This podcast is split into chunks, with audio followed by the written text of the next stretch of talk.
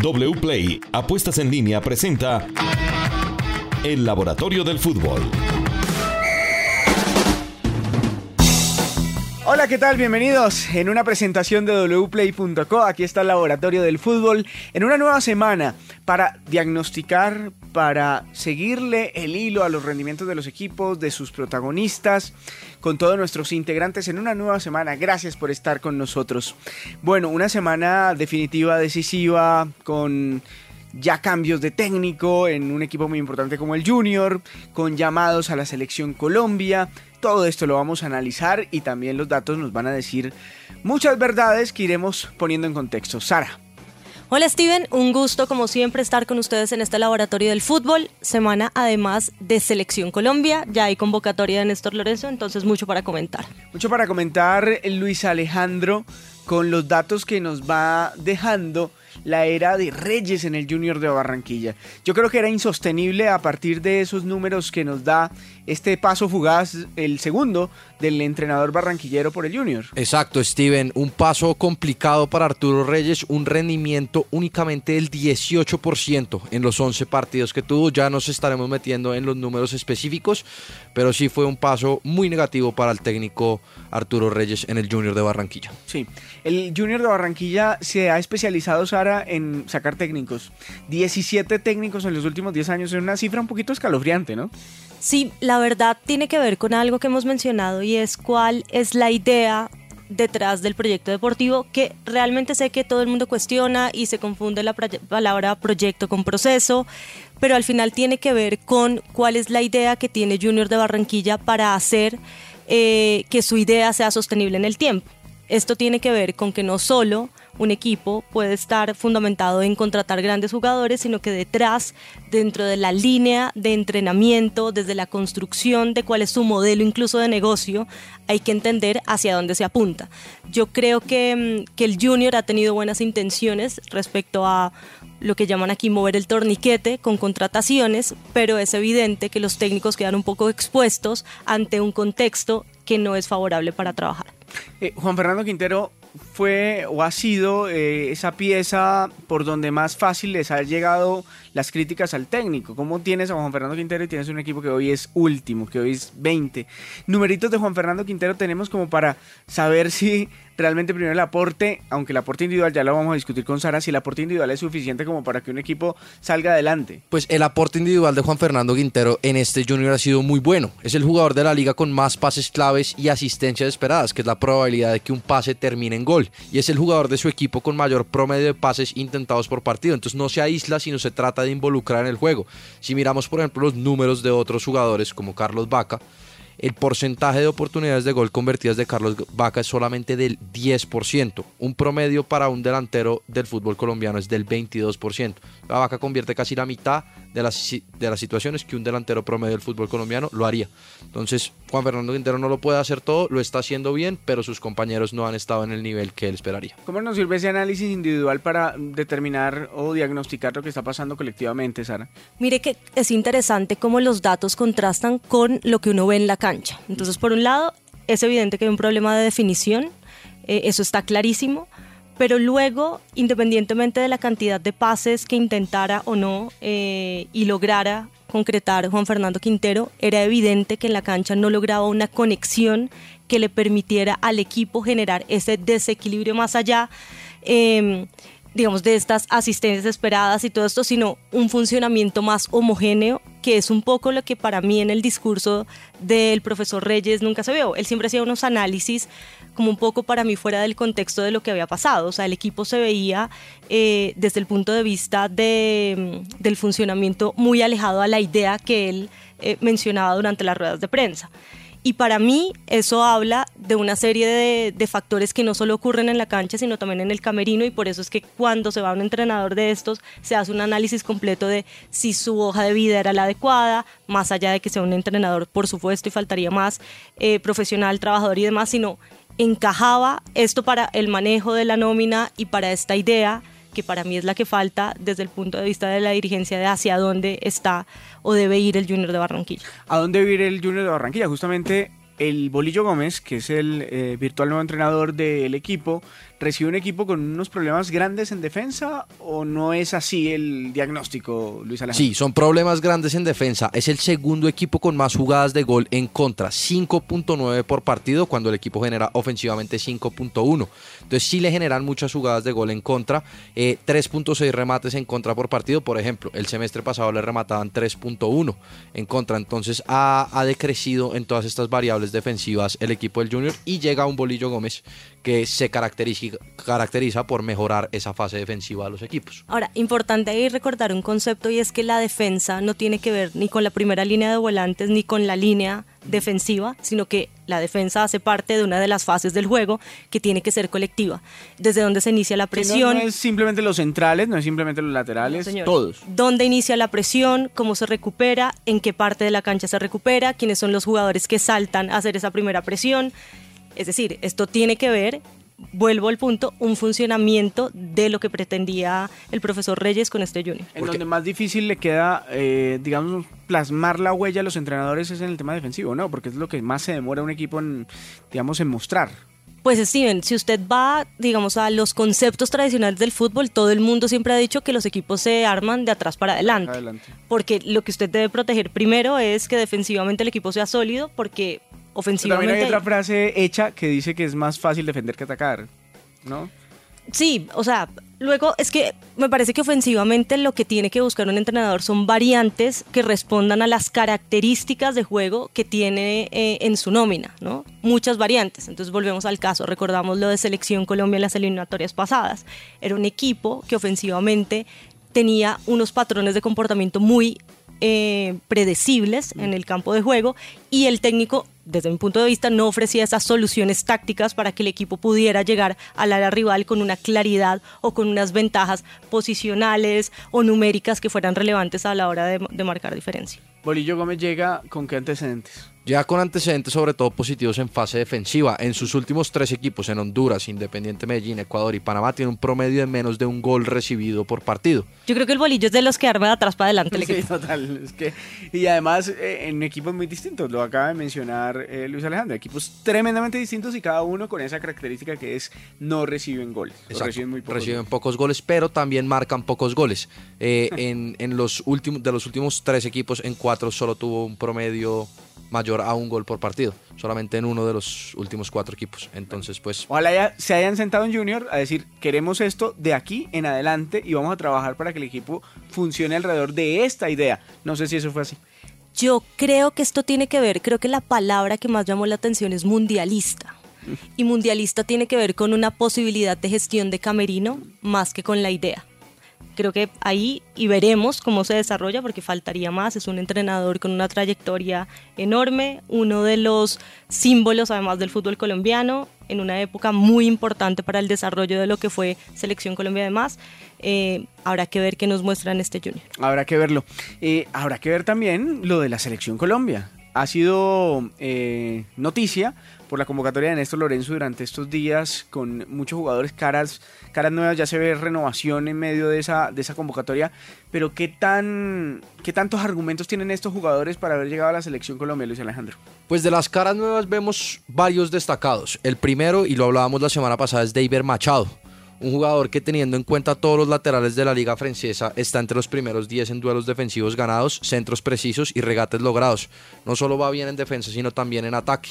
Otro jugador que está teniendo buen rendimiento es Johan Carbonero en Argentina. Es el octavo extremo izquierdo con más regates por 90 minutos, en, eh, cara mucho, y el extremo izquierdo con más, el, número 13 con más goles esperados. Entonces son dos jugadores que tienen buen rendimiento de afuera. Y los que vimos acá de adentro, como Kevin Castaño y Nelson Palacio, jugadores que le aportan eh, algo que está buscando el técnico como el primer pase. Kevin Castaño el año pasado fue el tercer jugador con más pases completos en la liga por detrás de Larry Vázquez y Steven Vega en promedio por 90 minutos. Entonces está buscando el técnico quizás ese primer pase en un jugador como Kevin Castaño que lo ha hecho muy bien el último año y en lo que vamos de esta temporada. Esas son novedades, novedades que hay que mirarlas eh, desde ahora sí, pero hacia el futuro pero, pero siempre será una novedad, por ejemplo, ver a un jugador tan, tan joven como Jorge Carrascal, por ejemplo. Jorge Carrascal ha tenido momentos en la selección Colombia, sobre todo en, en, el proceso de las juveniles, y aunque no es una cara nueva para, digamos, para el medio, sí es una cara nueva para la selección de mayores, porque todavía no es una realidad ni es un jugador consolidado, Sara.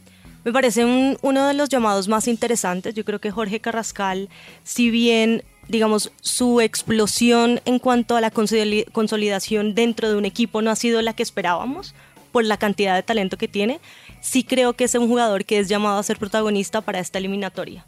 Además, confirmado que ya arranca las eliminatorias en, septiembre, arrancamos frente a Venezuela acá en Barranquilla. Eh, me parece un jugador interesante porque independientemente del sistema, creo que siempre lo mencionamos eh, en, el programa pasado, en el episodio pasado, eh, es un jugador que bien puede ser volante, como puede ser extremo. Es un jugador con unas características que le permiten al entrenador jugar dependiendo de los roles o de la manera como quiera eh, iniciar el juego o recuperar el balón creo que es interesante y sobre todo que es un jugador creativo y con mucha, mucha calidad. ¿En su club está consolidado hoy en día? En su club está consolidado Steven y quizás de los jugadores de ataque es el más polivalente. Él en su club juega como extremo por izquierda pero tiende a interiorizar y entonces pues no tiene una posición definida por muy pegado a la banda ni por el centro. En River también recordemos que ha sido una función casi detrás del 9 muchas veces, eh, pero en su equipo nuevo en Moscú juega más por banda izquierda, pero no es definida su posición. Entre las novedades, lo que más llame a mí, por lo, menos me llama la atención, Sara, es que hay muchos volantes de primera línea nuevos llamados eh, a, formar parte de la selección Colombia, como el caso de Kevin Castaño, por ejemplo. Eh, claro, hay un lesionado, ¿no? Que, que, es Barrios, pero no sé si, si también es un mensaje a aquí no hay nadie todavía consolidado, seguimos buscando opciones para esa primera línea no es la época de Carlos Sánchez, que Carlos Sánchez era el inamovible ahí. Sí, de hecho, eh, yo creo que antes de Carlos Sánchez estaba Edwin Valencia. Creo que él era el eje de la selección de Peckerman. Era el, eje de la selección de, hecho, de hecho, en la Copa América del 2015, cuando falla o falta Edwin Valencia, creo que empieza un poco esa esa dificultad de José en encontrar ese equilibrio que era fundamental en el doble 5, porque ese equipo sí jugaba con un doble 5 marcado. Em, lo de Kevin Castaño es, interesante. A mí lo que aún me queda la duda es cuál es la idea de Lorenzo en esta convocatoria. Mm. Yo no veo muy claro si, porque me parece interesante que llame a la vieja guardia. Ah, para mí son importantes en ese proceso. Pero está Castaño, pero está Palacio, por ejemplo. Claro, pero son estos los que se van a quedar. Y es que tenemos una, o sea, al final solo queda una fecha FIFA adicional y ya hay que entrar a competir. Entonces, eh, más allá de que para mí eh, Falcao García uno necesite cerrar un ciclo en la selección y que sea muy relevante en el, o sea, que, en el recambio. En el, y en lo que representa como vestir la camiseta de la selección, que no es un tema menor. Eso es, uno de los imponderables que, que marcan la diferencia de por qué a veces se habla que hay jugadores de clubes, pero no de selección. Em, sí creo que, que el mensaje no no es muy evidente, ¿no? ¿Qué es lo que estoy buscando? No sé si estoy ya empezando a hacer un recambio o, qué, lo que está haciendo. Yo, podría, no sé, intuir que aquí hay un aquí hay un equipo, por lo menos con dos o tres jugadores que son fijos y que van a estar en la eliminatoria si están bien, eh, que son ya jugadores con cierto recorrido en la selección, eh, por jóvenes o por viejos, no importa, y hay todavía un espacio donde todavía está llamando las opciones que él cree en el futuro podrían aportarle, que son todos estos muchachos, los de la MLS, los del fútbol colombiano, ¿no? Creo que podría ir por ahí, que todavía eh, tengo, un, tengo un reservado. 15 jugadores o 14 jugadores que están listos para empezar la eliminatoria si empezáramos mañana, pero un espacio donde siempre voy a estar ahí rotando un poco a ver quiénes aprovechan la oportunidad. No sé si eso podría ser una lectura. Sí, insisto, yo creo que hay que primero escuchar a Néstor Lorenzo eh, y ver cuál va a ser el, funcionamiento y las propuestas que va a tener frente a Corea del Sur y a, Japón. Me parece que son rivales, y lo mencionábamos, eh, que van a poner en muchos retos a esta selección Colombia desde el punto de vista defensivo. Eh, son equipos también que hoy en día tácticamente, y lo hemos dicho siempre, son aplicadísimos hay debut en el técnico de la selección de Corea del Sur. Sí. Jürgen Klinsmann. Eh, entonces, yo creo que las posibilidades y necesitamos empezar a ver qué va a hacer este equipo de, Néstor Lorenzo. Sobre lo que usted decía de Kevin Castaño, sí, hay una tendencia a buscar eso. Eh, creo que lo explicó claramente Luis y es esos volantes que puedan tener ese primer pase, es decir, la salida del balón. cómo inicia juego la selección Colombia. Eh, si bien yo soy, yo creo que en esas condiciones se ha cuestionado mucho a Barrios, yo creo que él tiene una capacidad que no es tan evidente, pero sí creo que, que, tiene una buena salida de balón, pero él siempre ha sido cuestionado en ese sentido. Y además tiene, tiene él que no solo da el primer paso, sino que avanza con el balón, tiene esa carrera en progresión que es muy que es positiva para un jugador de ese de, en, Normalmente prefiere avanzar con claro, el balón. Claro, pero, usted, usted ha escuchado como que se vuelve un lugar común, como que la gente empieza a decir, no, que es que Barrios no pasa bien la pelota y que, y que está muy solo y que el otro, bueno. Eh, porque con Carlos Sánchez no pasaba eso, porque Carlos Sánchez eh, tampoco era un gran pasador, pero eh, tenía al lado a un gran volante de salida que era Bell. Sí, sí, yo, yo creo que, a ver, la construcción de este equipo es totalmente diferente. Es que siempre cuando hacemos mención a esta selección Colombia, eh, sí ha variado mucho, tanto en las características de los jugadores esencialmente y en la manera eh, como se aproxima el juego. Yo creo que una de las principales eh, cuestionamientos que se le hizo al final de la era Peckerman tenía que ver con temas de posesión y de si era un equipo reactivo o no, aunque la palabra reactivo es cuestionada de, de diversas maneras. Bien amplia, ¿eh?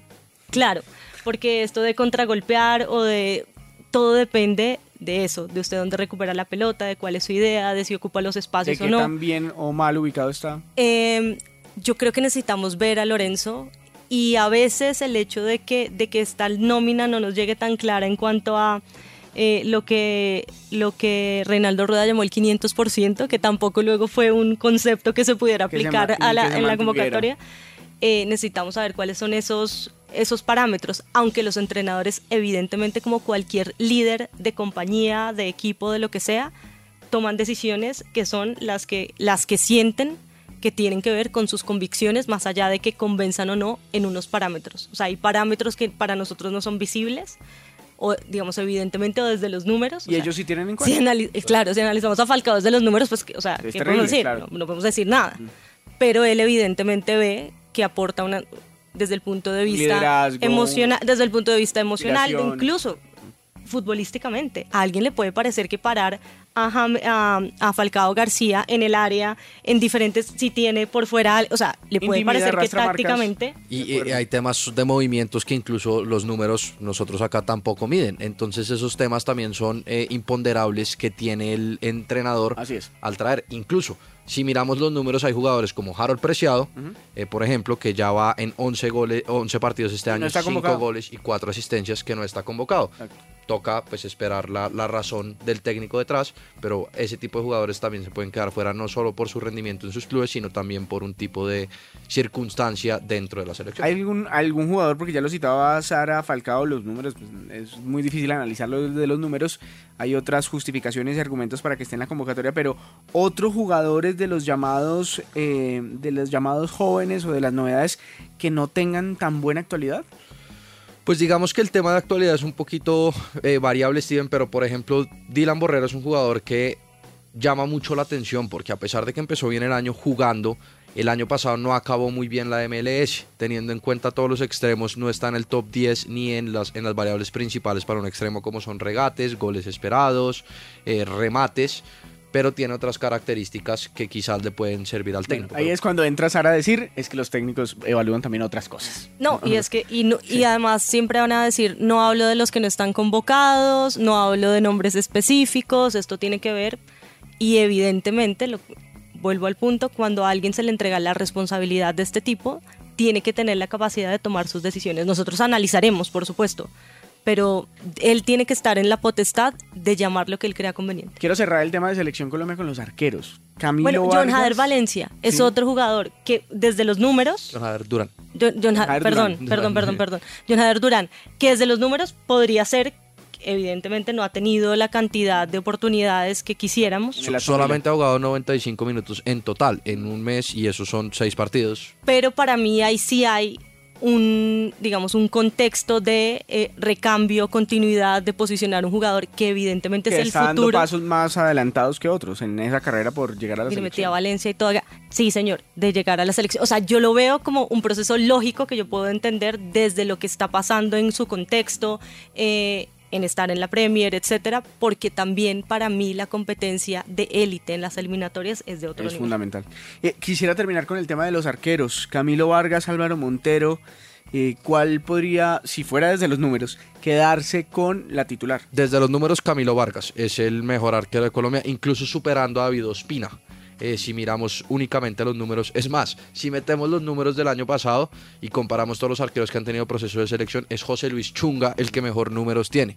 Eh, Álvaro Montero ha tenido un gran inicio de año.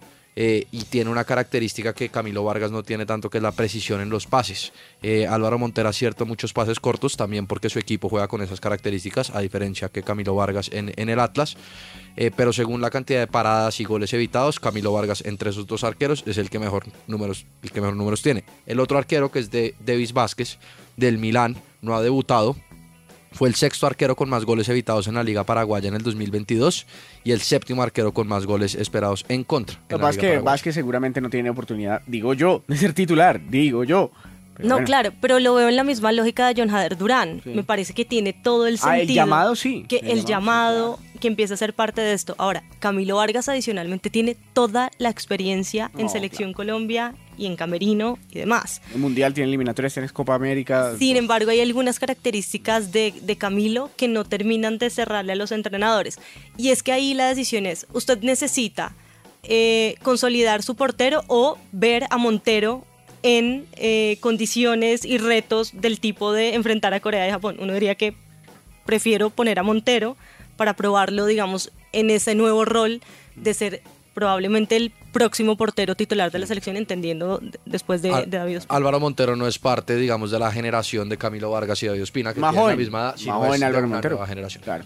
Muy bien. Bueno, cerramos el tema selección y Jonathan, bienvenido al laboratorio del fútbol. Sumamos más y claro, más. Claro, mucho sea, talento este, aquí. Más reunido. que recargado este, este 2023. Mucho talento reunido en esta misma mesa. Jonathan, nos interesa ganar plata. Nos sí. interesa estar conectados con el fútbol, pero ganando plata, sacándole no. provecho a la pasión que uno tiene por eso. Divirtiéndonos. Exactamente. Porque es que hay que ponerle un poquito de picante a los partidos. Y es que ese picante lo ponen, por ejemplo, las apuestas que tenemos en wplay.co. Sí, señor, don Steven, Sara, Luis, eh, gracias por esta oportunidad. Sin duda, eh, mi querido Steven, uno de los partidos más atractivos de este fin de semana en el mundo y que atrae obviamente a los fanáticos del fútbol es el clásico español. Barcelona frente al Real Madrid, que se jugará en el estadio Spotify Camp Nou y obviamente en wplay.co el favorito es el equipo de Xavi Hernández que está pagando una cuota de 2.15, el empate está pagando 3.45 y la victoria merengue está pagando 3.25. usted que le gusta apostar y que le gusta divertirse Barcelona. en wplay.co, ah ya,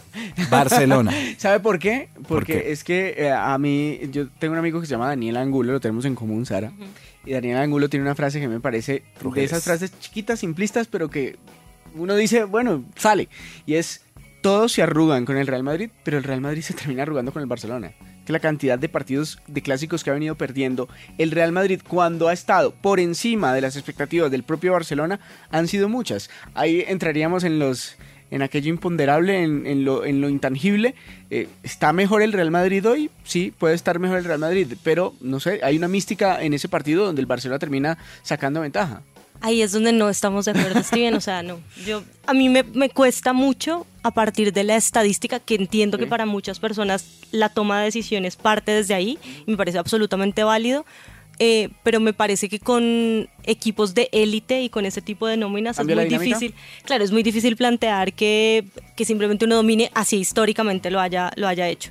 Eh, yo creo que lo del Barça es que Xavi en esa consolidación de una nueva idea o, eh, o de, su nuevo, de su idea un poco adaptada a los recursos que tiene, está dando resultados. Yo creo que marcha sólido y logró algo que le hacía falta en, sus inicios, que era esa convicción, ¿no? esa, esa tranquilidad, esa confianza en la idea. Eh, pero, y gustándome poco el Real Madrid, yo, yo, yo me iría por el Real Madrid. Y, y, y, yo le tengo un dato que apoya el tema del Barcelona. Está en una racha histórica defensiva. Solo concede un gol cada tres partidos. Si llega, a mantener, Gómez. Si, llega a mantener, si llega a mantener esa racha defensiva, en total al final de la liga habrá conseguido 12 goles en 38 partidos. Es, es impresionante. impresionante sí. Nunca ha pasado en ninguna de las cinco grandes ligas. Entonces, ¿Ustedes van los dos por Barcelona? ¿Todos Barcelona, por Barcelona? Barcelona. Y dos blancos.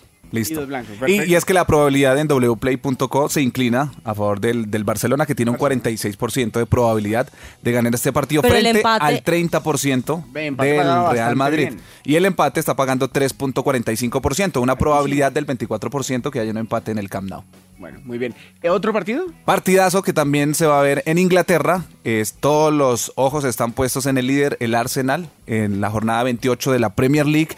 Y enfrentará en su casa al equipo del Crystal Palace. Recordemos que el Arsenal tiene 66 puntos en la tabla de posiciones. Pero ¿cómo se mueven las apuestas con wplay.com en este partido? El favorito claramente es el Arsenal, que está pagando una cuota de 1.28. 1.28 está pagando en wplay.co el equipo favorito que es el Arsenal. Si usted le apuesta al Palace, que en este momento está pagando 11 veces, si usted quiere ser osado y le gusta divertirse y ganar dinero con wplay.co, está pagando 11 veces. Si usted le apuesta Apuesta 100 mil 10.000 pesos o 10 mil pesos, o sea, puede ganar 110 mil. Claro. Pero si le apuesta 100 mil pesos, se puede ganar hasta 1.100.000 pesos.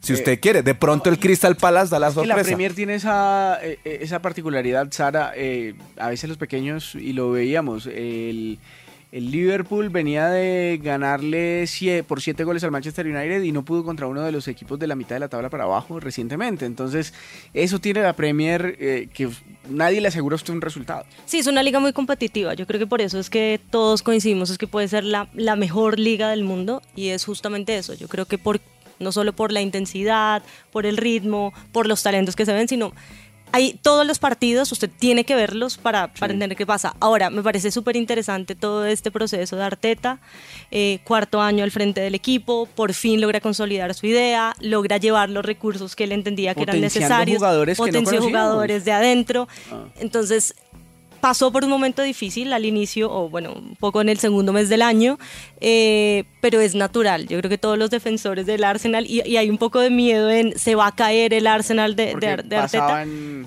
Pero es anteriores. natural, es natural estos ciclos, digamos, de rendimiento, estas curvas de rendimiento en los equipos. eh, yo diría que Arsenal evidentemente es favorito, pero sobre todo porque detrás hay, hay mucho, ¿no? Hay mucho en juego, tiene que consolidarse. El City sigue siendo un- una presión muy importante para, pues, pues para no quedarse sin el título. Y otro dato muy interesante del Arsenal es la plantilla más joven de las cinco grandes ligas.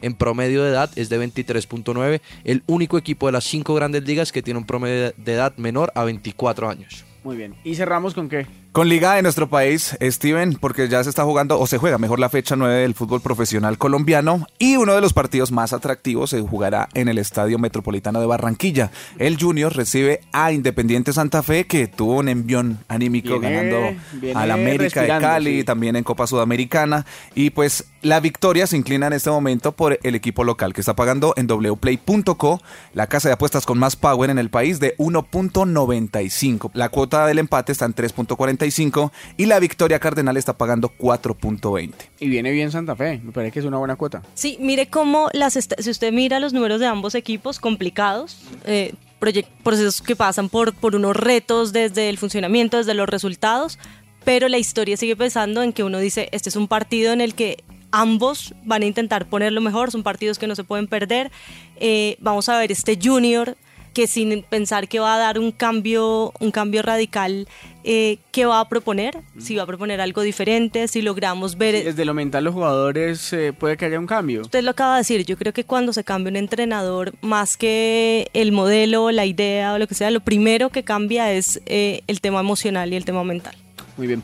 El laboratorio del fútbol regresa en ocho días en una presentación de wplay.co para contarles todo lo que pasa con el fútbol y sus diagnósticos. Gracias.